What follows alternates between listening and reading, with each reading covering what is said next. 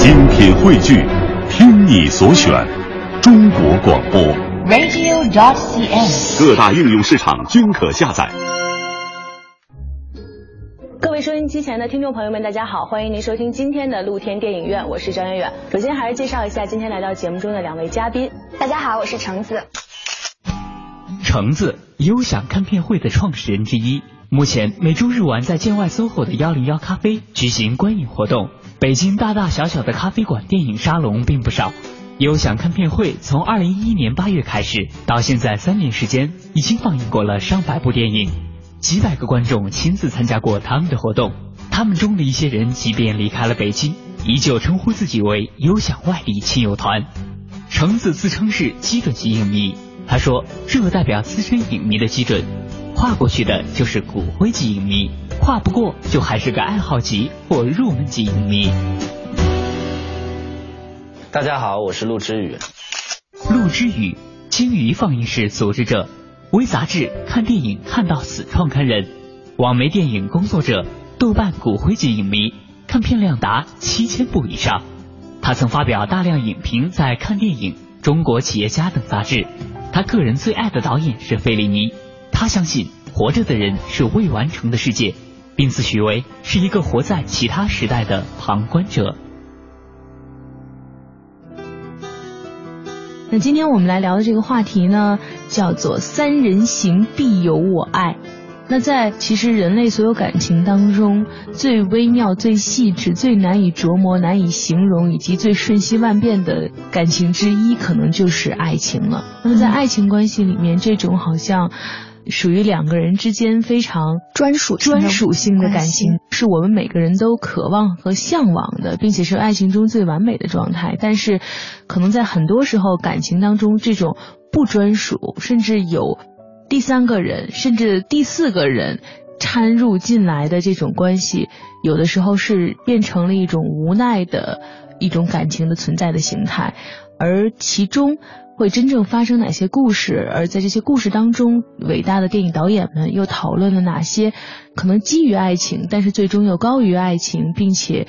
有普世的价值在里面的问题？那今天开始呢，就让我们来一起讨论一下这个“三人行必有我爱”的话题，其中的这种有关于爱情当中的三个人甚至四个人这种多角恋情的维系，以及他们当中说出的让我们值得探讨的观点。说了这么多，好像把我们的话题说的稍微往正常正式掰了一点哈，但其实可能如果不讨论我们之所以会讲的后面那些主要的问题，可能让大家觉得我们讨论的有点重口了哈。但其实。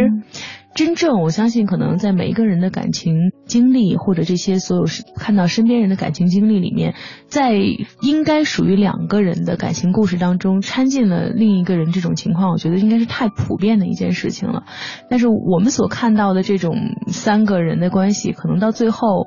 更多的是演变成为不欢而散，或者说，呃，其中的两个身为情敌的身份的人产生了非常激烈的矛盾、争执等等关系。但是在我们今天开始要说的这几部电影当中，反倒是因为这种有点奇妙的关系，产生了一种更加奇妙的化学反应。那今天我们来聊的第一部电影呢，时间其实并不算是最早。导演也不算是最有名，但是里面所说的这种爱情故事，算是我们今天讨论里面最纯美的一部吧。因为其中三个主人公都很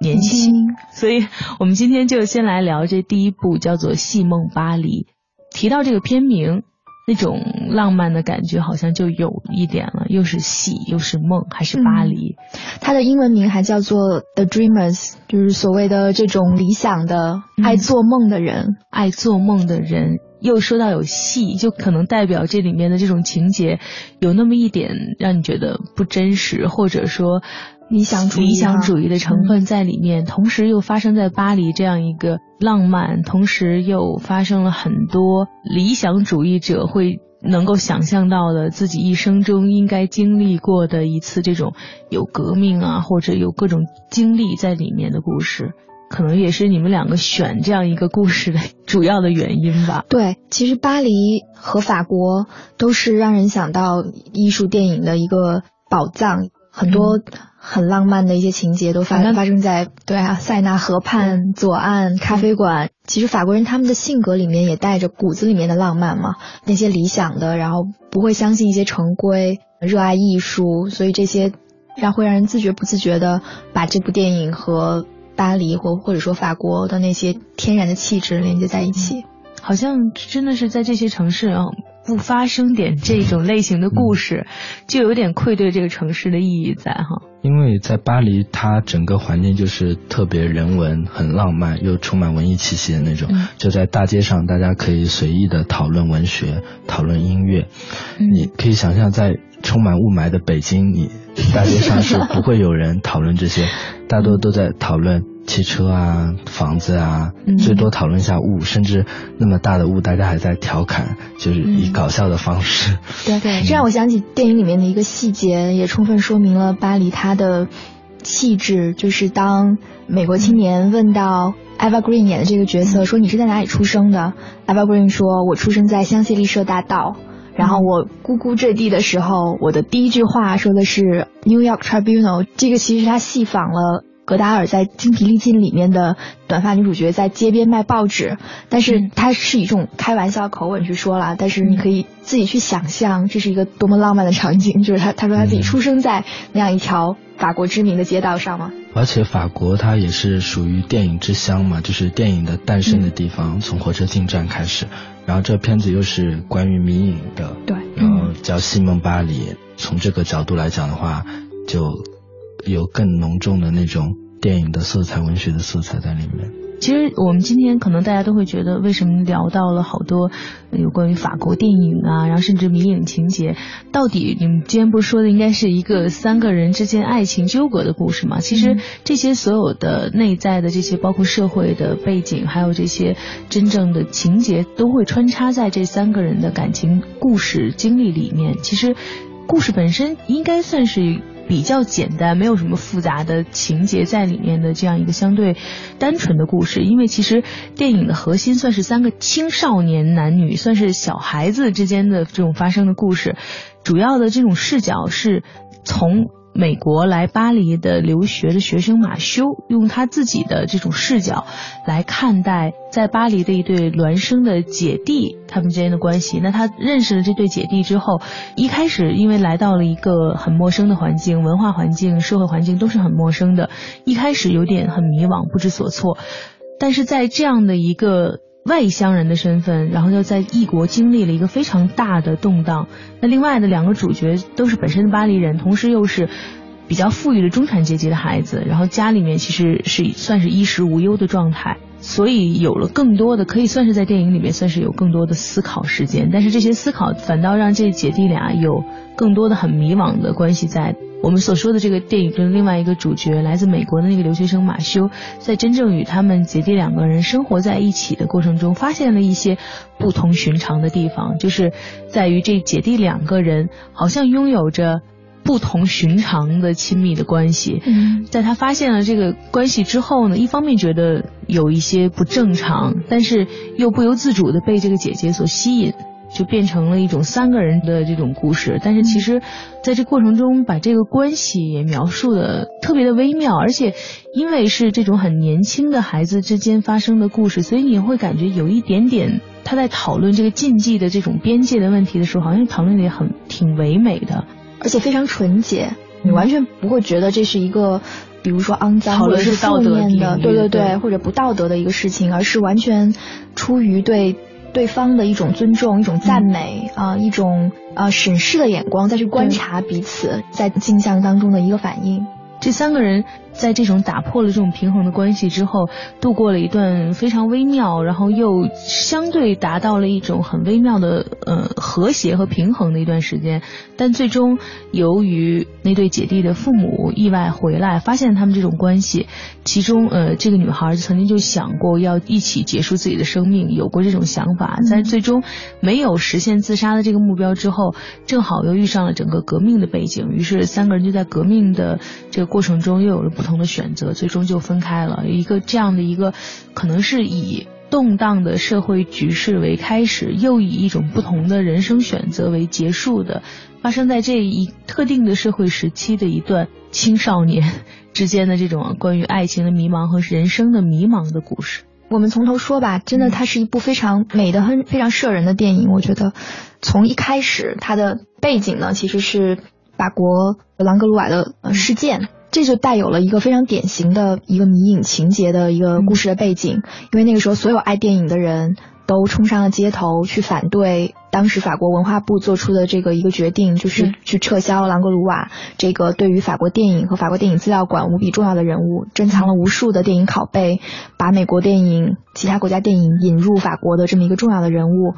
包括像戈达尔、特吕弗啊，他们这些人其实都是在这个事件和之后的五月风暴当中去抗击，并且号召其他导演一起去抵制文化部的这个决定的呃重要的这些人物。所以这个电影呢，它发生在。这个阶段，而兰格鲁瓦事件其实很多参与者全部都是青年的学生，所以我觉得电影一开始最吸引人的地方就是当 Eva Green 作为其中抗议的一个女学生，戴着一顶红色的贝雷帽，叼着一根烟，像是把自己锁在一个大门上，但事实上她并没有锁。这个时候就有意思的地方就出现了，这个时候美国青年。马修跟他相遇，然后接下来又是他弟弟的这个出现，然后三个人一起走在街上分享一个三明治吧，大概是。然后这个时候姐姐就像装大人一样的跟弟弟说：“你要懂得分享，把你的三明治拿出来。”嗯，于是三个人的关系就此开始。这片子除了他刚刚说的朗格鲁瓦革命，然后主要还是说五月风暴这件事儿嘛。当时因为正好是五月，在电影之外。也确有其事的，就说戛纳电影节大家都知道，都是每年五月开始有一周的时间嘛，大概十天。就那一年，就因为五月风暴这个事儿，然后戛纳电影节也停了。其实这两件事情算是在同一个时期发生在那个时期的，就是属于法国或者说欧洲那一批年轻人当中的两件挺影响他们思想风潮的事情。其实就是朗格鲁瓦革命，就是他五月风暴的其中一部分，就说他们是属于同一件事。五月风暴好像更多的是在教育啊，还有各种社会制度上面大家的不满。朗格鲁瓦事件可能刚刚橙子也讲到，就是说是一种迷影情节。当然有很多如果了解很多这种呃电影历史的人，肯定知道这个事件。那可能像我在做这期节目之前准备之前，我就并不太了解这个事件。在了解了之后，才知道朗格鲁瓦这个人真正他是谁，为什么我们一提到他就会提到迷影情节？那这个人呢？有这样一段话啊，说一个真正的影迷一定都会认识朗格鲁瓦。在电影史上，他没有拍过一部电影，没有写过一篇评论，但是可以说比很多的导演和影评人都热爱和了解电影，甚至愿意为了电影而死。在最后，他的坟墓上，后人只写了非常恭敬的两个字“影痴”，用来表达很多对他的这种尊敬和喜爱。这个人是曾经在战乱期间冒着生命的危险，从世界各地抢救了很多非常珍贵的这种种影片资料，并且。建立了自己这样一个影片这种资料馆。那之后，这个所谓这个兰格罗瓦事件，就是橙子刚刚所讲到的，就是戴高乐政府下了一个。通知就这样的一个已经在文化艺术领域有了自己非常高声望的人被罢免了职位了，那所以很多就不管是非常著名的电影导演也好像是我们这个今天聊到的这个《西蒙巴林》里面的几个主人公，这些他们代表的年轻的学生也好，都走上了街头，反抗这个决定。希望能够维持他原来的这种职位，嗯，那所以这就是带来了我们整个影片的开头。所以有一点，如果你了解电影史的话，像是在电影史的这个过程中，给你穿插进了一段故事。对，其实刚刚橙子聊到的是电影开头里面，他们有一群学生一起反抗游行的段落，嗯，但在中间大部分时间都是他们三个人在房间里面的游戏，嗯，但是给我印象更深的是他们在。一长段的只有三个人出现在画面里面的场景的中间穿插了一小段，他们三个人是在房间的那个窗口眺望楼下，然后楼下有那种一群人举着红旗走过来，等于说在这个阶段他们是以旁观者的姿势看待其他人的游行，跟那个是分开了，就中间穿插了那么一小段，我觉得印象特别深，就是五月风暴。在这部片子里面，它可能更像是一个很巨大的阴影，笼罩着每一个人。他可能没有过多设计，除了开头，然后还有中间那一段，就并不是出现特别多。但是你始终都觉得它是一个动乱的时代。这三个人其实可以说还是青春期的少年。嗯，对于他们来说，外部的这些思潮永远在挑逗着他们去做出一些选择，做出一些不一样的东西。但是这里面。应该是他的家长在说吧，说你们还没有长大。其实他们自己也知道自己是有冲动、有欲望去做一些反抗这个外部的事情。但归根究底，比如说这一对双胞胎的姐弟，他们还是在自己的房子里面，或者说对于彼此姐姐和弟弟他们自身，他们是仍然觉得安全的，是并没有真正意义上走向社会。所以。对于这个美国青年马修来说，他也是刚刚从一个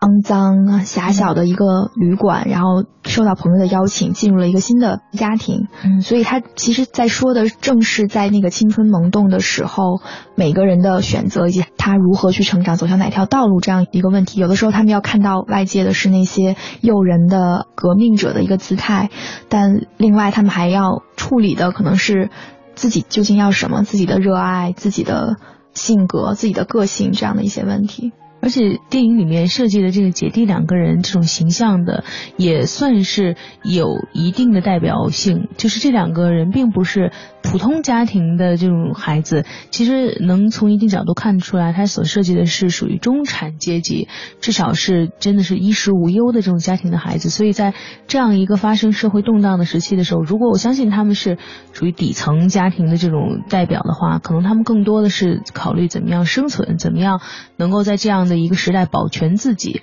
而他所选的这个人物的角色，好像更有点。让人觉得就是在这个时候能够思索一些形而上的东西了。你能够就像陆志宇说的，就是当里面这个有一个镜头，就是姐弟两个人看着外面的游行的时候，就是你真正能够。呃，有这个能力在那样一个时代还能一定程度上置身事外的时候，你怎样去思索这个问题？但同时，你又虽然好像置身事外，但它和你所相隔的可能只有一扇窗、一扇门，可能就在你身边正在发生着。对于你这个年纪，你怎么样去思考这件事？所以有点像是姐弟，再加上一个外来的一个进入他们生活的一个一个人一起，三个人关在屋子里面，似乎试图用自己这种。天真也好，或者说很放肆的行为也好，去抗拒这个外面所有的变化的到来，但是其实又最终好像不能抵抗这个外来的。对，他们在抗拒，同时也是在接受，就是属于那种中间的状态。这个房间对他们而言，就像一个相对比较安全的一个母体。哇，不过现在想起来，真的这是一个多么有意思的时刻，两个兄妹遇到了一个似乎是同类人的。美国的青年三个人有共同的爱好，所以他们最爱玩的游戏就是去相互去猜一些电影嘛。通过一些装扮，比如说 Eva Green 她装扮的那个米洛的维纳斯，还有她去演这些默片里面的一些角色，让这两个人来猜。所以他们有共同的爱好，包括他们这里面最经典的一个场景是三个人拉着手穿越卢浮宫去打破一个记录。这个其实是格达尔的《法外之徒》里面的一个一个场景，他们要去打破那个记录。而且当他们打破记录之后，三个人觉得哇，好像真的认识了我一生中的知己，我们我们是朋友，所以你是我们当中的一员。于是三个人像喊着口号一样走在街上，说着 “One of us, One of us” 这样的这个口号。所以你能够想象那是青年人他的激动，他觉得真正兴奋的时候，就是他刚刚走入社会，然后发现了一些志同道合的人，嗯，发现了一些值得为之去奋斗的事情。所以在三个人虽然被关闭在一个相对安全的空间里面，也仍然会读着一些关于革命的书籍，一些让人热血沸腾的这个书籍，是一个非常细微但是有非常多可能性的这样一个人生的阶段，让他们从完全的幼稚，然后但是对世界对外界充满了好奇，又想去反抗，是这么一个时刻，发生了非常有意思的三人的关系。五月风暴这件事儿，其实跟中国的文化大革命是有很强烈的关系。因为我记得之前还有个片子叫《解放军占领巴黎》吧，就是一个恶搞，有点恶搞的片子。这个片子就很好的体现了，就是文化大革命跟法国的这次五月风暴的一些关系。所以这片子里面，他们的三个人所处的空间房间里面还贴了一个中国姑娘的海报。那个片子就是来自于戈达尔的。戈达尔之手。他们的一些猜电影的游戏里面，除了猜一些电影的台词，还会猜一些导演。我记得里面比较有意思的是。因为那其中一个主角是美国人嘛，所以他们另外两个人会猜他美国的一些 B 级片啊，比如什么恐怖走廊啊，包括什么八面煞星之类的，然后就猜它里面的一些台词，然后有点那种，哎，你是来自美国的影迷，我们是法国的，然后就互相猜对方国家的。我印象更深刻的是他们两个男生在辩论究竟谁是最伟大的喜剧演员，究竟是卓别林还是基顿。就是美国很最早期的基顿，对最早期的这个喜剧的演员，你会觉得你整个热情都被这个青年的这种辩论唤醒了，就是真的是只有热血青年才会真的为自己爱的导演或者演员去激辩。就现在你会觉得啊，都差不多，都很好啊。其实这三个人的设置就。有点像是姐弟两个，虽然是两个人，但他们其实，在遇到马修之前，相对在精神上好像是一个合体。然后在刚刚像橙子说的，就当他成为他们之中的一员的时候，相当于这这两个虽然原来互相独立，但是一定程度上又像是一个整体的这么一个组合，又接近了一个新的成员。然后从此以后，他们在对。这种不管是社会上的这种大的变革的这种想要去反抗的同时，又找到了一份好像有点安定的认同感，而且这份认同感是来自于一个跟自己异文化范畴内的这么一个人。其实一定程度上有点像导演自己的经历，他是意大利人嘛，然后他在这个五月革命的时候，他自己又在法国，可能是不是这里面也会有，就是他看到。这个法国整个五月革命的时候，这种所有的变化，然后他自己也会有一些自己的想法。让我来从头来理清一下啊，我我觉得这个导演很可能他骨子里面是有这三个人的个性存在。嗯，这三个人的个性呢，以弟弟为代表，他是相信革命的，所以他在躺在床上去念那个革命不是节日里的盛宴。不像书本，不像图画那样可以被展开，它不是优雅的，不是精致的，但是被他说的非常的文艺，非常的唯美，所以他也是最后那个冲向人群去扔那个汽油弹的人。我觉得姐姐其实并不完全跟弟弟有一样的。思维，所以这就是为什么当马修跟弟弟吵得不可开交的时候，姐姐说：“来，我帮你们准备了一个最好的东西。”于是把他们两个人拉入了客厅里面，给他布置的无比浪漫的一个帐篷。嗯，但是在那种美好的气氛当中，这个姐姐还是，就是他的忧郁发作了。我觉得是他的感性的那一面发作了，所以他试图用煤气来结束对这三个人的生命。但是这个姐姐仍然确实是孪生姐弟嘛，哈。最终也选择了跟弟弟一起去加入这场革命，但跟他们两个人相对的确实是马修这个个性，他试图去阻止姐弟两个人用暴力的方式去解决他们跟陌生社会的一个冲撞，所以马修他当时非常理智的在说，解决这场冲突不是你这样冲入人群，而是用头脑、用亲吻、用爱。所以他是试图去冷静克制的，而不是凭着一腔热血去对待这个外部的这些冲突。我觉得贝托鲁奇应该骨子里面有所有这三个人的一些要素。他有的时候是热血青年，不然为什么他会关注五月风暴，会关注朗格鲁瓦这个事件，然后并且以他为背景写出来这样一个故事？但同时他是忧郁的，不然他不可能拍出来这么唯美的艺术片。但同时他又是克制的。他觉得解决这个世界的这些冲突，恐怕不可能用直接对抗的方式，而是你要借助头脑，借助这个所谓的大爱吧。这部《西蒙巴黎》算是我们选的几个三人行的这种片子里面最会给人一种错觉，似乎是好像说的是三个人的故事，但好像又说的是一个人的不同的三种情绪或者状态或者三面，因为可能他处理的就是这里面太。唯美，或者说里面这种感情处理太纯粹了，所以反倒让你觉得涉及到感情和这种纠葛的部分很少，反倒是面对这种社会的这种变革以及这种很特殊的这些所有这种历史事件、革命事件的时候，嗯，不同的这种状态就有点像是一个人的几面。尤其是在当他们三个人手拉手再去一起很欢乐的，不管是在大街上奔跑还是在家里面做游戏的时候，你都觉得好像那一刻像是他们三个变成一体的一个状态。嗯，其实从故事情节来讲的话，也是属于他们想要融合在一起的那种，因为本身他姐姐跟弟弟他们两个就是孪生姐弟嘛，等于说他们是可以算作合二为一的那种状态。然后那个美国的叫马修，然后他进入他们的生活，包括跟他们在一起共同生活那段时间，就是所谓他们三个人三位一体吧，那种感觉。呃，我的感觉是他们因为都是作为影迷嘛，然后刚刚讲到。法国跟美国之间，包括他们看待不同国家的电影，就电影因为是不分国界的嘛，嗯，他们作为影迷，他们的世界观又都是依靠电影来完成的，他们其实也是在反抗，但他们反抗就是更多是来自于对电影的一些理解，包括他们最终要死亡，包括他们对性的表达方式，包括他们以旁观者的姿态，一开始是融入，后来又旁观，又想融入，就那种犹豫不决的。前后起伏不定的那种各种状态，都是来自于对电影的一些思考，就是他们的世界观就是靠电影来完成的。呃，每个时代都是有激进的人，但同时又有孤独的人，就是分成两派的。包括在这个《西蒙巴黎》这片子里面，那群就是参加学生运动的那些人，他们是就像战争来说，他们是拿着长矛、拿着枪，嗯，去大街上反抗的，但是。另外一种反抗就是像他们三个人一样，是在以观望的方式或者以与世隔绝、与世隔绝的那种方式来来完成，或者说以死亡。对一种意义上，我觉得他们三个还是在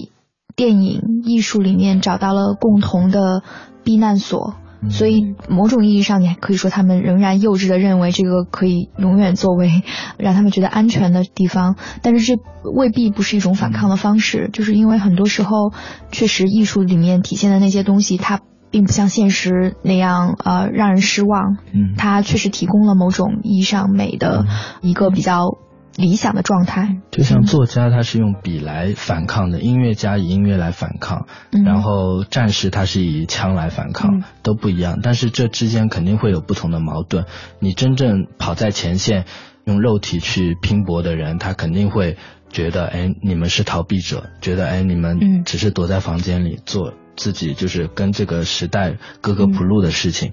其实他们会觉得你格格不入，就像我们最近看的《黄金时代》，汤唯演的萧红，她只是想好好写作，她不想融入这战争。但是她写作，她写的是一些田园生活，写的是一些她家乡童年的回忆，一些这样的东西。但是她这种东西可能更永恒，因为你在战后来看的话，更能给人一些反思。其实她的反战是一种柔软的，但是又骨子里是很坚硬的那种感觉。我们呃讨论的是这种三人行必有我爱的这种三个人的关系，其实他们三个人的这种类型化是最有意思的，有点像是万花筒。姐弟两个人原来是一个非常和谐、非常美丽的图案表达出来的，就是在你不管什么时候去看的时候，他们永远是一个整体，不管是镜头描述出来，还真正情节所表现出来的是一种事实非常纯洁的一种状态，像是好像姐弟两个人。完全就像刚出生的那种状态，很自然的状态。在这种战乱的一个社会上，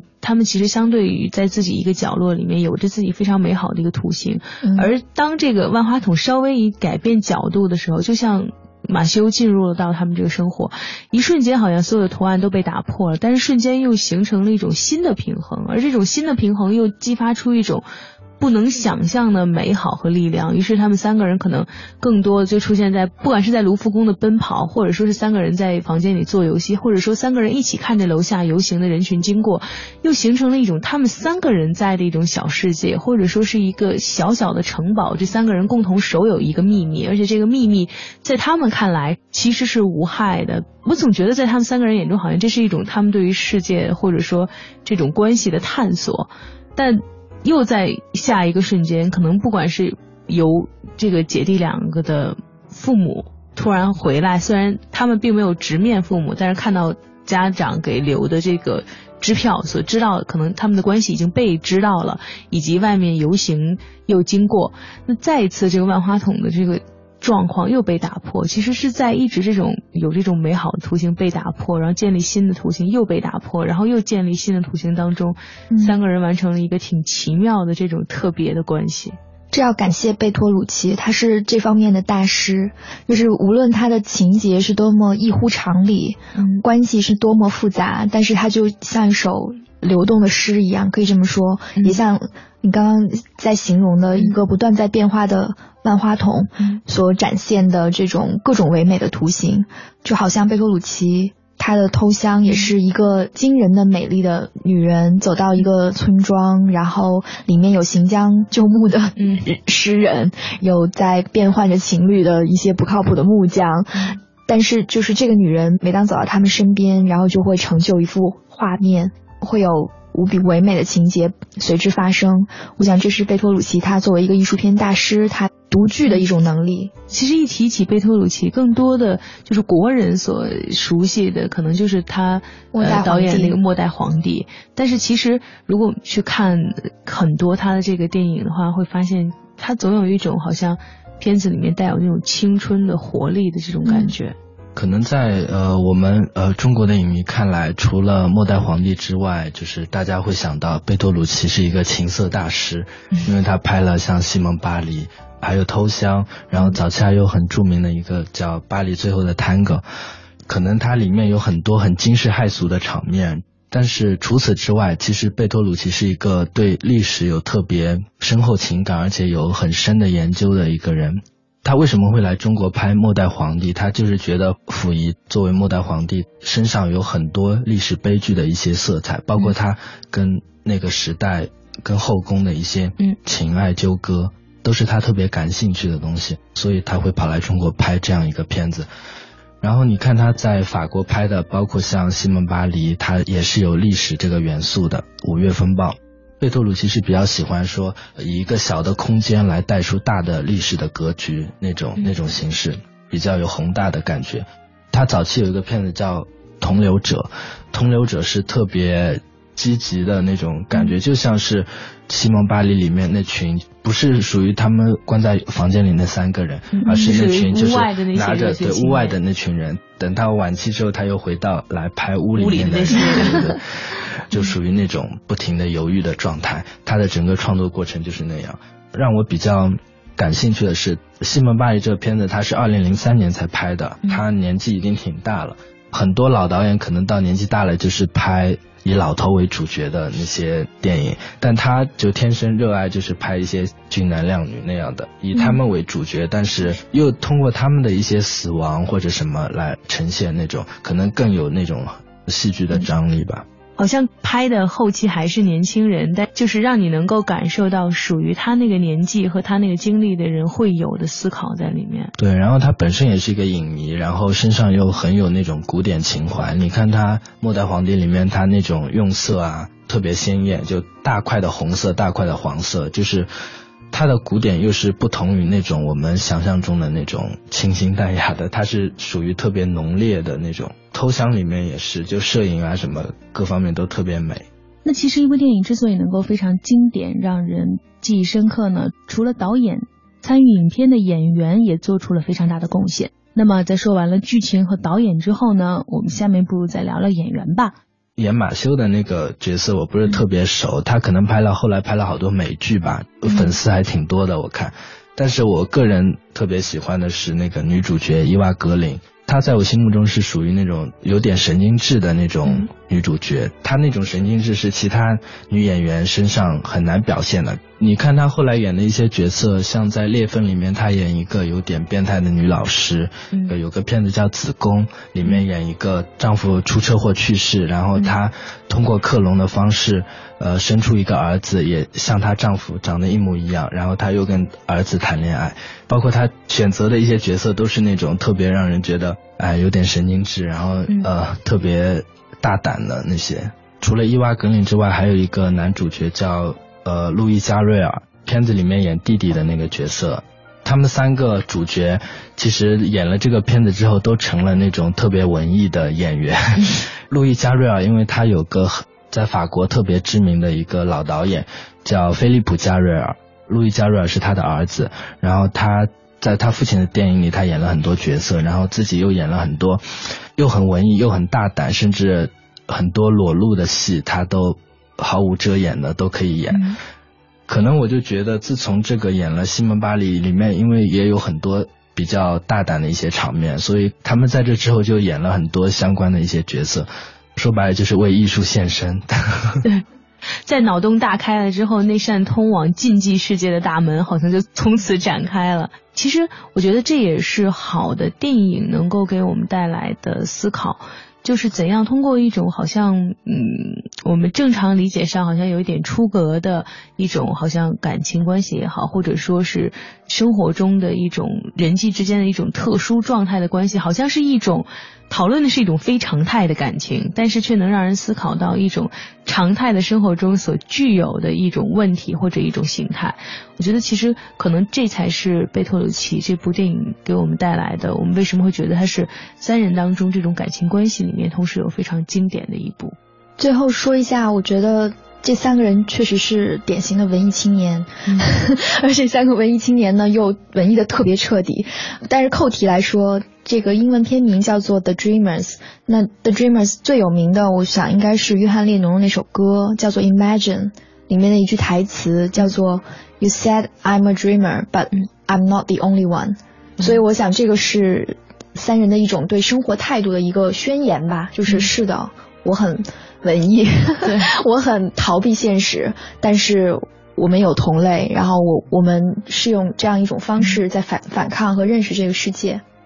所以，如果你想看一看来自于贝托鲁奇三人之间的这种对于社会问题的逃避或者一种旁观的姿态的话，不妨来看看这一部非常经典的《西蒙巴黎》。也感谢您收听今天的节目，欢迎您明天同一时间继续关注露天电影院。